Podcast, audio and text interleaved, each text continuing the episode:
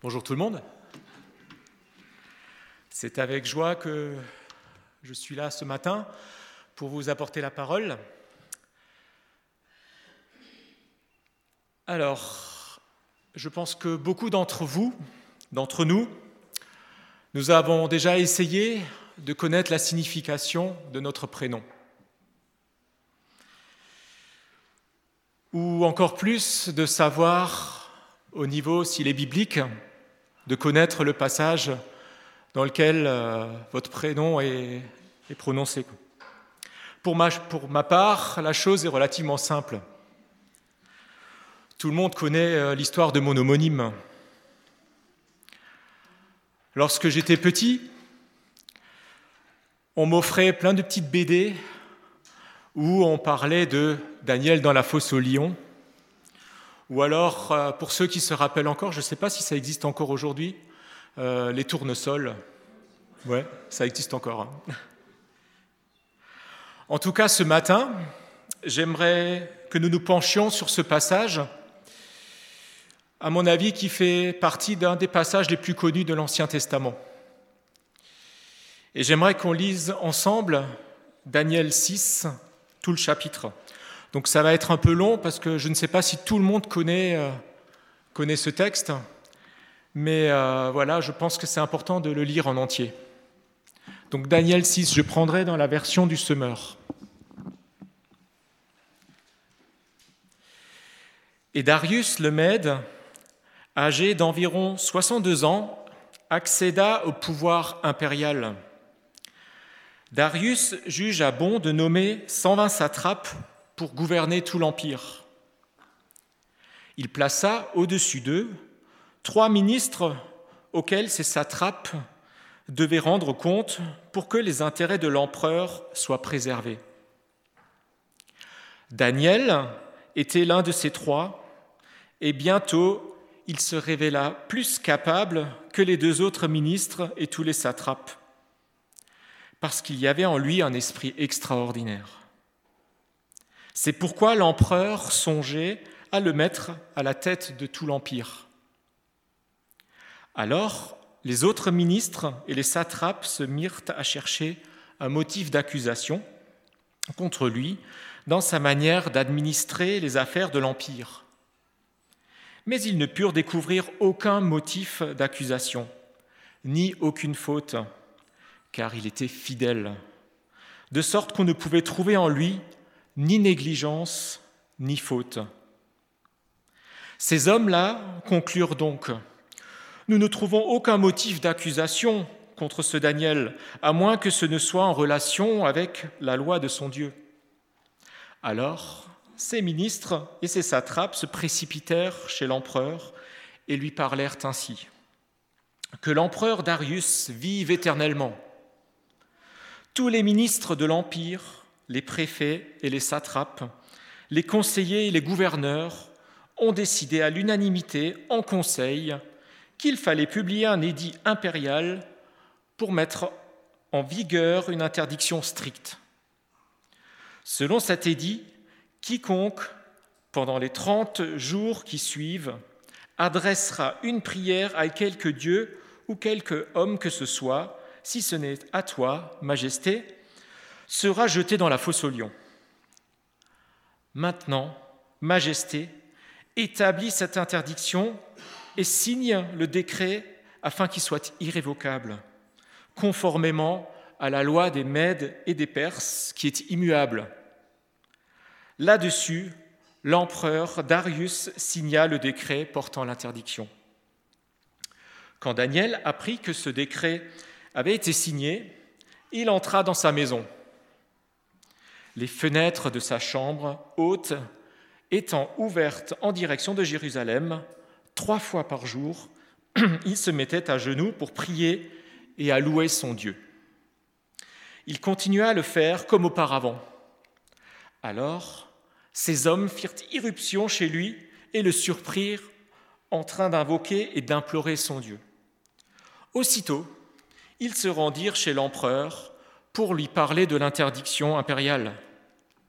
N'as-tu pas signé un décret d'interdiction, dirent-ils, stipulant que quiconque adressera dans les trente jours une prière à quelque dieu ou homme que ce soit, si ce n'est à toi, Majesté, serait jeté dans la fosse au lion?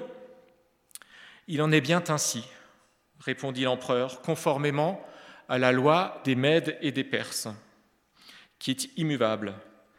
Eh bien, reprirent-ils, Daniel, l'un des déportés de Juda ne t'a pas obéi. Majesté, car il n'a pas respecté l'interdiction que tu as signée, trois fois par jour, il fait sa prière. Lorsque l'empereur entendit ces paroles, il fut vivement peiné et il décida de délivrer Daniel. Jusqu'au coucher du soleil, il chercha à le sauver. Mais ces hommes se précipitèrent chez l'empereur et lui dirent Sache, Majesté, que la loi des Mèdes et des Perses veut que toute interdiction et tout décret promulgué par l'empereur soit irrévocable. Alors l'empereur ordonna d'emmener Daniel et de le jeter dans la fosse aux lions il s'adressa à Daniel et lui dit, Puisse ton Dieu que tu sers avec tant de persévérance te délivrer lui-même. On apporta une grosse pierre et on la mit devant l'entrée de la fosse. L'empereur y apposa son sceau avec son anneau et ceux des hauts dignitaires, afin que rien ne puisse être changé aux dispositions prises à l'égard de Daniel. Après cela, l'empereur rentra dans son palais et il refusa tout divertissement. Mais il ne parvint pas à s'endormir. Dès le point du jour, l'empereur se leva et se rendit en toute hâte à la fosse aux lions. Comme il s'en approchait, il appela Daniel d'une voix angoissée. Daniel, cria-t-il, serviteur du Dieu vivant, ton Dieu que tu sers avec tant de persévérance, a-t-il pu te délivrer des lions? Alors Daniel répondit à l'empereur, Ô Majesté, vis éternellement. Mon Dieu a envoyé son ange qui a fermé la gueule des lions de sorte qu'ils ne m'ont fait aucun mal, parce que j'ai été reconnu innocent devant lui, tout comme je n'ai pas commis de faute envers toi. Majesté. Alors l'empereur éprouva une grande joie, et il ordonna de hisser Daniel hors de la fosse. Daniel fut donc remonté de la fosse et on ne trouva sur lui aucune blessure, parce qu'il avait eu confiance en son Dieu. Là-dessus, l'empereur ordonna de lui amener ces hommes qui avaient accusé Daniel, et il les fit jeter dans la fosse aux lions avec leurs enfants et leurs femmes. Ils n'avaient pas atteint le sol de la fosse que déjà les lions s'emparèrent d'eux et leur broyèrent les os. Alors l'empereur Darius écrivit à tous les peuples à toutes les nations et aux gens de toute langue qui habitent la terre entière. Que votre paix soit grande. Je décrète que, dans toute l'étendue de mon royaume, on tremble de crainte devant le Dieu de Daniel, car il est le Dieu vivant qui subsiste éternellement. Son règne ne sera jamais détruit, sa souveraineté ne prendra jamais fin. Il délivre et il sauve, et il accomplit des merveilles des signes extraordinaires dans le ciel et sur la terre, car il a arraché Daniel de la griffe des lions. Daniel prospéra sous le règne de Darius, c'est-à-dire de Cyrus le Perse. Merci Seigneur pour ta parole. Merci parce qu'elle est riche. Merci parce qu'elle a tant de choses à nous apporter. Merci pour ces héros de la foi que tu as nommés et à qui tu as donné cette capacité aussi de tenir. Merci parce que nous voulons maintenant apprendre de toi, nous voulons comprendre ce que tu veux nous dire à travers ces paroles. Merci parce que tu es avec nous. Ôte de nous toute chose qui puisse nous distraire maintenant et, et parle-nous. En ton nom Seigneur Jésus. Amen. Parce qu'il était fidèle. C'est dans le verset 5, hein, la deuxième partie, où il est dit parce qu'il était fidèle. Cette petite phrase brille comme un bijou dans le livre de Daniel, qui, quand on le lit du début jusqu'à la fin, annonce beaucoup d'événements assez sombres. Le dictionnaire, nous donne la définition suivante pour fidélité. Constance, respect de la parole donnée, qualité de celui qui ne varie pas dans ses goûts et ses attachements, probité, c'est un mot qu'on n'a pas trop l'habitude de dire, conformité à la vérité et exactitude. Actuellement, nous vivons des temps où le mot fidélité n'a vraiment plus de sens, il n'a plus sa place. Je dirais même le mot infidélité, c'est à la mode. Et nous comprenons mieux à quel point le psalmiste avait raison lorsqu'il disait dans le psaume 12, Les fidèles disparaissent parmi les fils de l'homme. Ou Salomon qui écrivait dans Proverbe 20, Beaucoup de gens proclament leur bonté, mais un, homme fidèle, qui le retrouvera Aujourd'hui, le Seigneur cherche des témoins fidèles et des églises fidèles. Dans Luc 16, verset 10, il est dit, Celui qui est fidèle dans les moindres choses l'est aussi dans les grandes, et celui qui est injuste dans les moindres choses l'est aussi dans les grandes. Le livre de Daniel, en particulier le chapitre 6, nous montre comment nous pouvons être fidèles en notre époque d'infidélité et de corruption. Je vais sectionner le message en quatre parties. Et euh, la première, c'est les caractéristiques d'un homme fidèle. Daniel avait environ 80 ans lorsque Darius vint au pouvoir. Là, je regarde un peu les aînés. Vous imaginez 80 ans, ce qu'il a encore fait euh, et à quel point il a été fidèle. Pendant près de 60 ans, il avait assumé des fonctions publiques quoiqu'il en ait été écarté lors du règne de Belshazzar. Il avait été fidèle à Dieu, dénonçant le mal, avertissant les rois de Babylone et rendant témoignage en plein milieu idolâtre. Parfois, sa fidélité lui avait valu du mépris, peut-être l'animosité de rois qui ne se souciaient pas du Dieu des cieux. Et maintenant, Darius a besoin de Daniel. Il a fait de lui un des trois chefs de son gouvernement et il pense l'établir sur tout le royaume. Pourquoi? Parce qu'aucun de ses ministres n'est aussi fidèle que lui. Daniel, des ambitieux, convoitent la place de cet homme.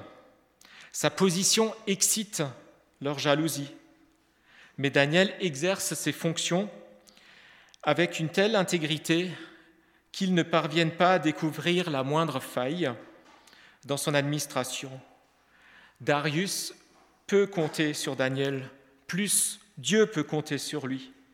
Il est fidèle devant les hommes, il l'est avant tout devant Dieu. Aucun témoignage n'est aussi convaincant que celui du chrétien qui montre ses actes, dans ses actes combien sa vie a été transformée par l'Esprit les actes doivent parler avant les mots.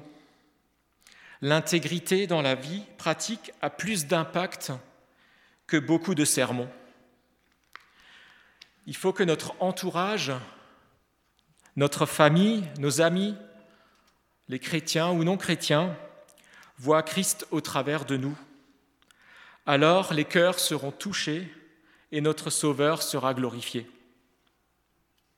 N'y a-t-il pas quelque chose d'émouvant dans l'attitude de ce vieillard de 80 ans qui, trois fois par jour, se met à genoux pour prier? Il arrive à se mettre à genoux à 80 ans encore. Hein. Arrêtons-nous un instant sur ce rituel.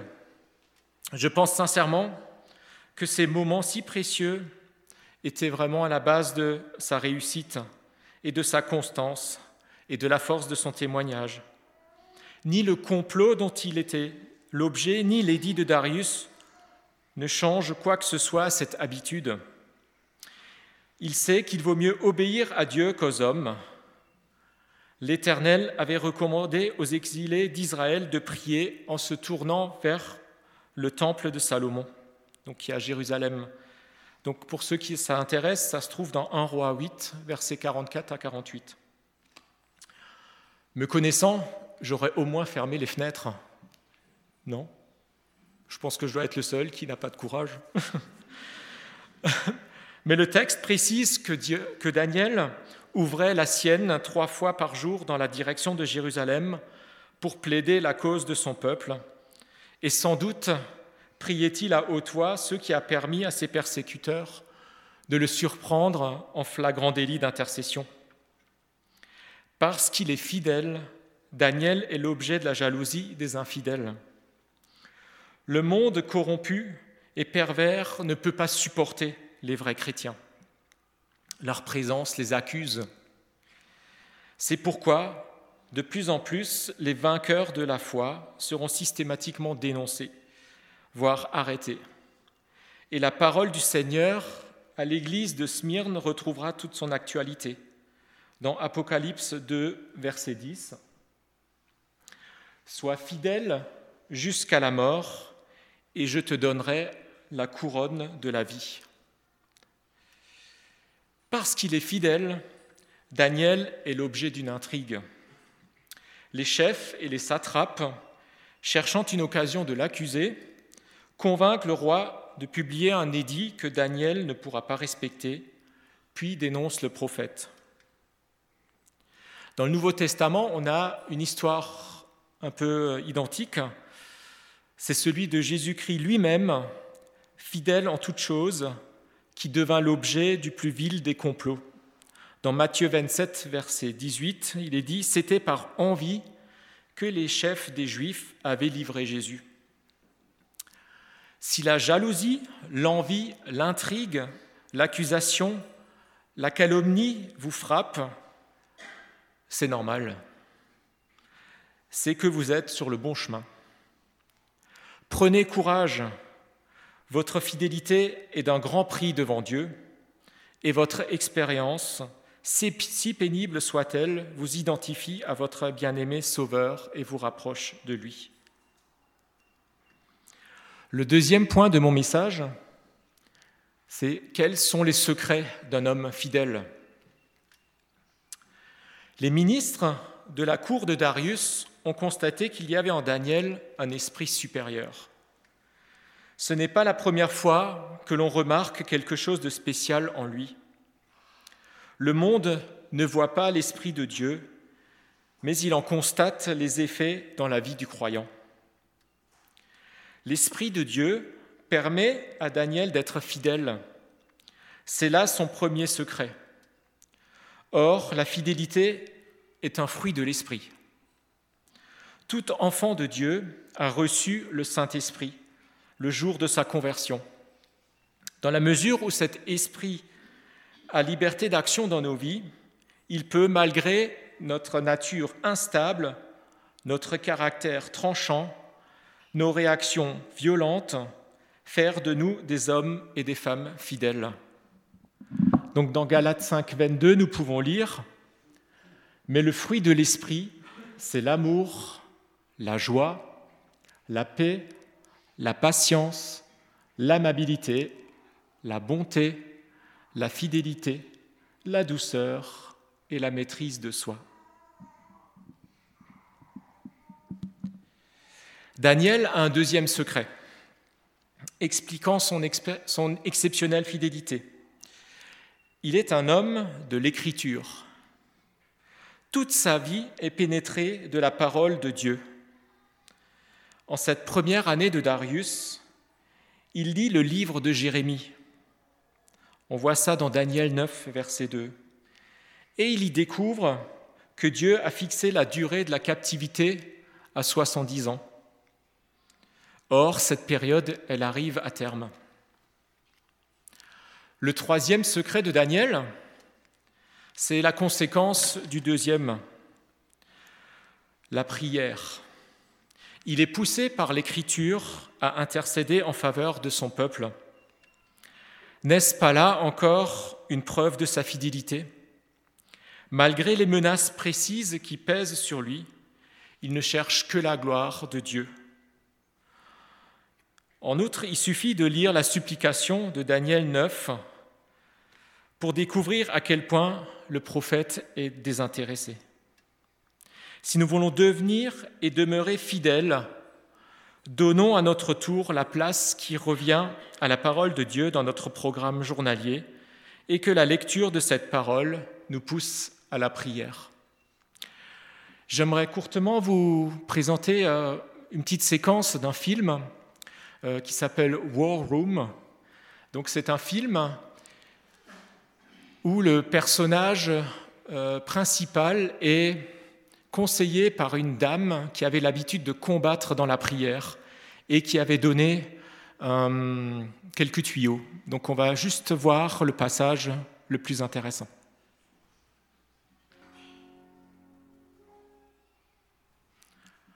Voilà, donc pour ceux qui ne l'ont pas encore vu, c'est un film exceptionnel. Donc euh, à la fin du culte, à la limite, on peut, on peut voir si vous avez envie qu'on le projette au niveau de l'église, on pourra le faire. Quoi. En tout cas, il est, il est super. Daniel avait encore un quatrième secret. Il est rempli d'espérance. S'il ouvre ses fenêtres en direction de Jérusalem, c'est que tout son être tend vers la réalisation des événements prédits quant à Jérusalem. Il ne dirige pas ses regards vers Jérusalem comme les musulmans se tournent vers la Mecque, ou comme les juifs de la diaspora qui, durant 19 siècles, se sont salués par les mots L'an prochain à Jérusalem. Daniel ne pense pas seulement au retour de la captivité, mais il regarde déjà au Messie et à l'espérance de sa venue, et cette espérance de sa venue le remplit lorsqu'il prie. Il ne se tourne pas vers une ville, mais vers celui qui doit se manifester en gloire dans cette ville. Le quatrième point, le troisième point, pardon, c'est un homme fidèle est éprouvé.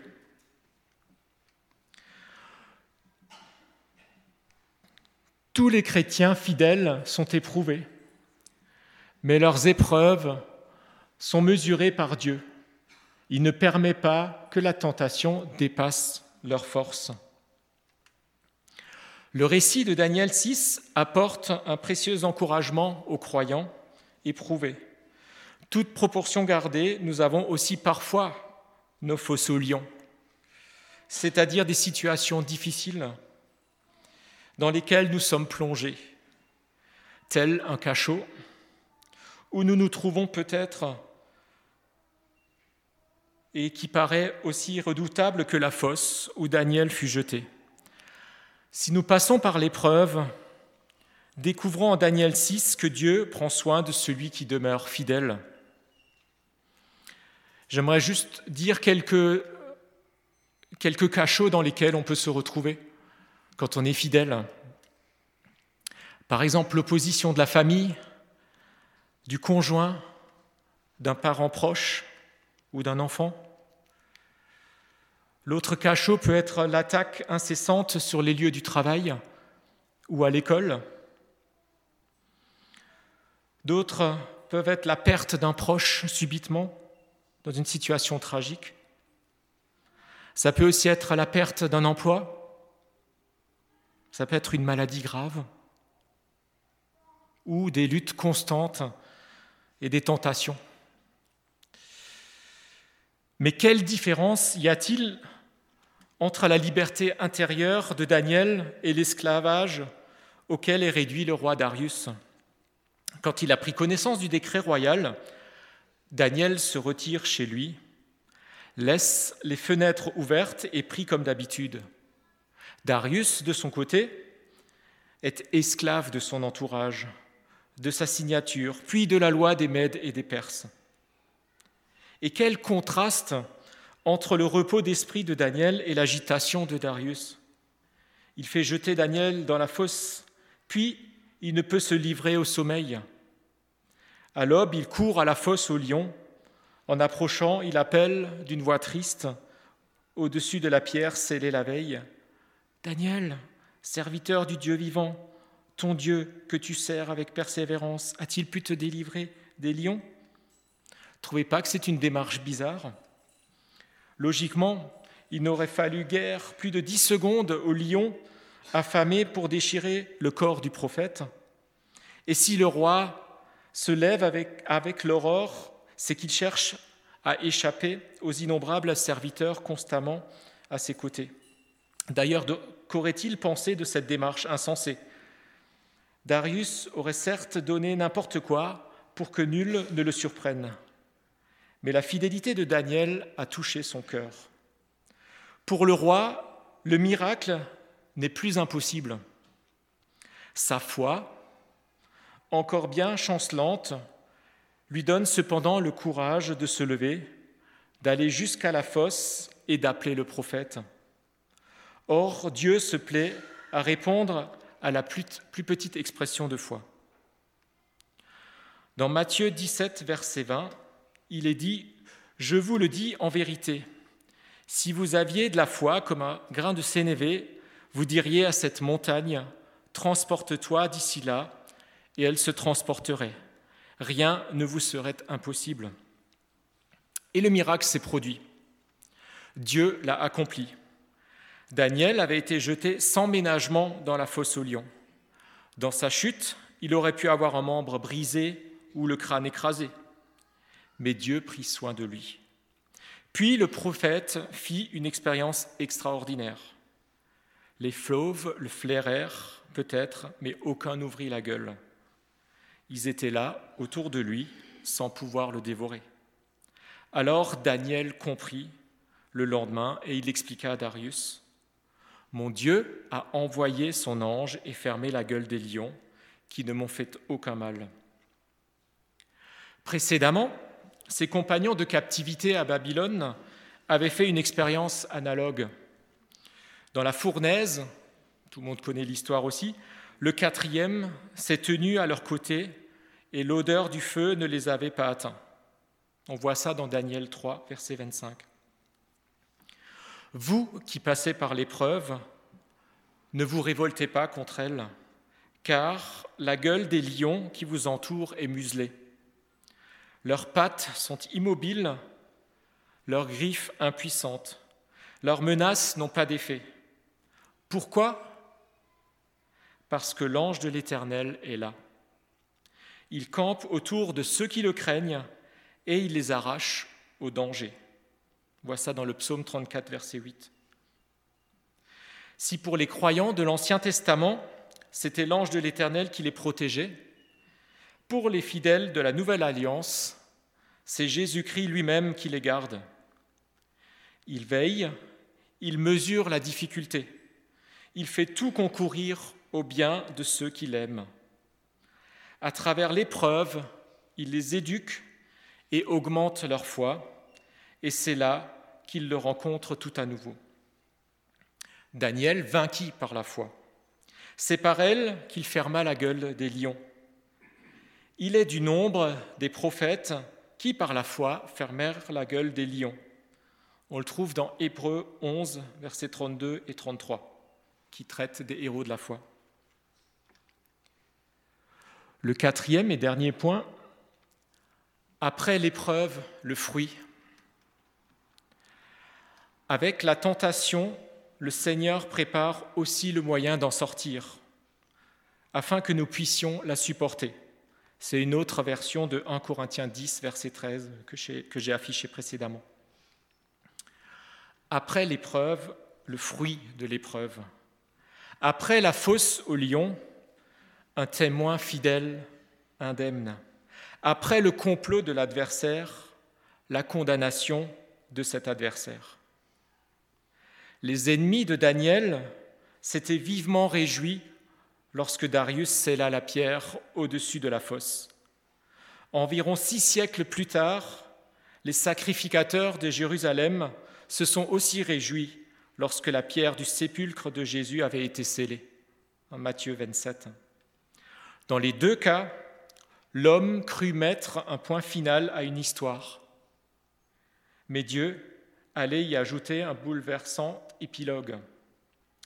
Peut-être les adversaires de Daniel ont-ils fêté leur victoire trop tôt Un peu comme les pharisiens durent célébrer la leur après s'être débarrassés de Jésus de Nazareth. Mais le triomphe divin fut éclatant. Christ ressuscita, et en quelque sorte, Daniel revint à la vie lui aussi, si l'on songe qu'il aurait pu être cent fois déchiré. Ne, sortait-il pas d'un tombeau lorsqu'il se présenta sans égratignure aux satrapes et aux chefs qu'il avait condamnés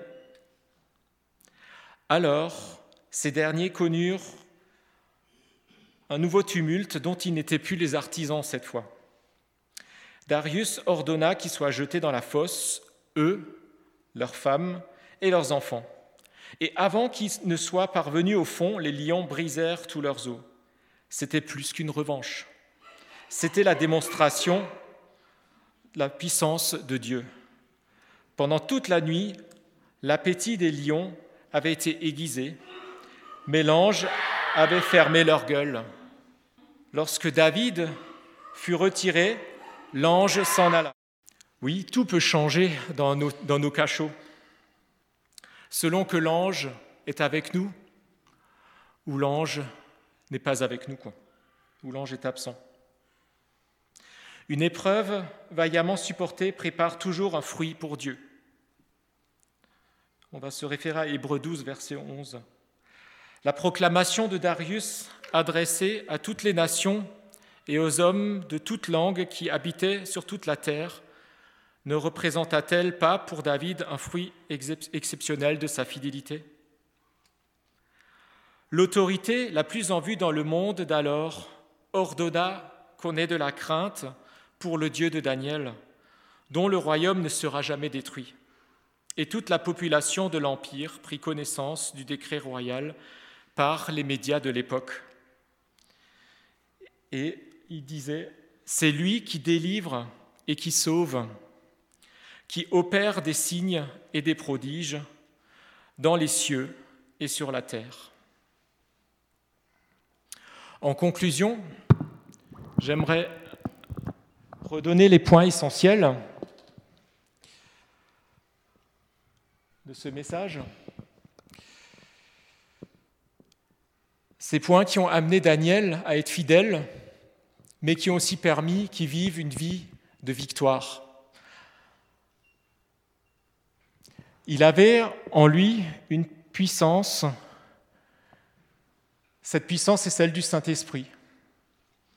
Et bien sûr, le fruit qui en découle. Je vous invite vraiment à noter les quatre passages que j'ai affichés, où euh, je pense qu'il y aura moyen de vous l'envoyer cette semaine.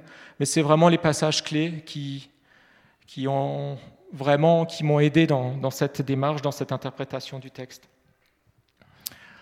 La deuxième chose, il était constant dans ses habitudes. Il avait une foi exceptionnelle. Il lisait la parole et surtout, il la connaissait par cœur.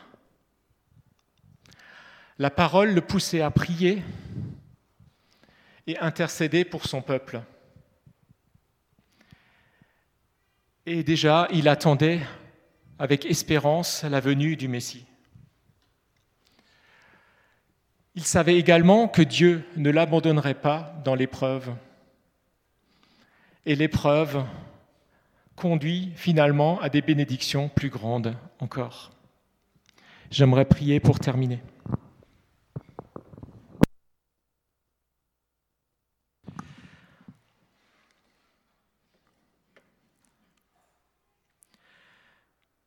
Oui, Père éternel, merci pour cette parole si riche Merci pour cet exemple de mon homonyme. On a souvent tendance à dire que c'est difficile d'atteindre ce niveau.